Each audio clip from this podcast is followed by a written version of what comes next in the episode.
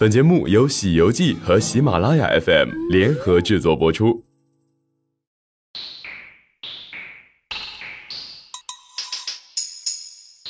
欢迎收听旅游情报，我是回音哥。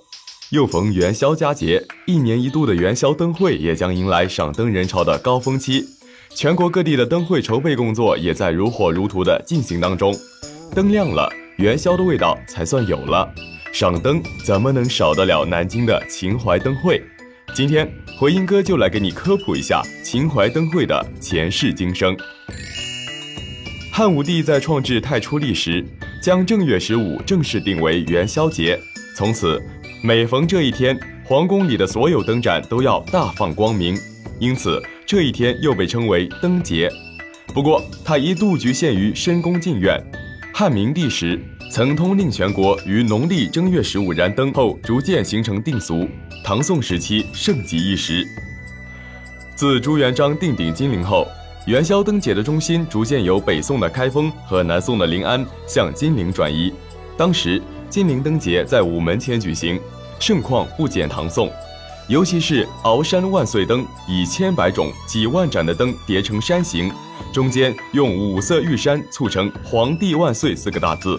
灯光四射，熠熠生辉，灿若繁星。值得一提的是，金陵灯盏还作为原型被写入《红楼梦》之中。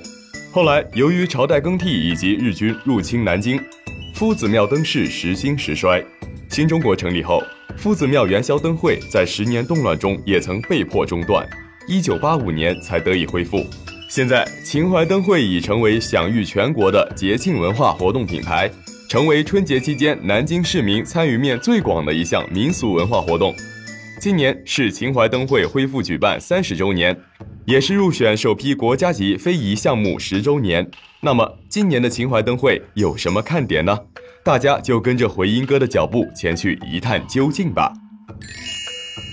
今年的灯会共设八个展区，除夫子庙、秦淮河、江南贡院、白鹭洲公园、老门东等往年布展的区域外，今年首次走出中华门，跨过外秦淮河，在大报恩寺遗址公园和晨光幺八六五园区布展。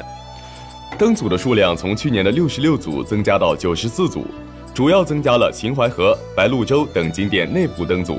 灯组以寻味秦淮悠久传统、传承儒家科举文化、营造水上浪漫气氛为总体设计思路，突出年度生肖、地域文化。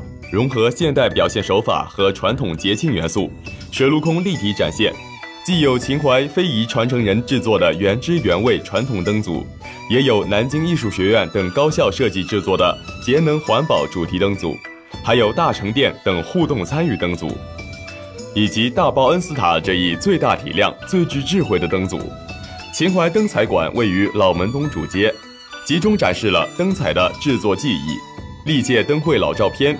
灯彩制作、非遗传承人等，还安排了互动项目，值得一看。猴年春节已经来到，今年的灯会老门东展区在灯组设计上，主要展示“礼物盒”“好运当头”“喜迎新春”三个灯组。主灯设在明城墙下广场，多彩的颜色、活泼的形象，让火红灯组更富灵性。今年老门东展区除灯组展示外，特别增加了灯饰和灯彩非遗体验馆。观赏性、体验性、参与互动性更强。如果觉得夫子庙灯会核心区太拥挤，不妨到灯会展区之一的幺八六五园区逛一逛。赏灯之前还能欣赏到众多非遗项目的展演，那里可以看到展示着多达百种的民间非遗精品，有俏皮可爱的手工皮影，有苍劲有力的根雕啊、竹刻啊，还有剪纸、脸谱等等。因为适逢秦淮灯会举办三十周年。此次非遗精品展也是作为秦淮灯会的一部分，持续到三月八号。除了非遗精品的展示，主办方还将在周末为市民带来动态非遗的展演活动。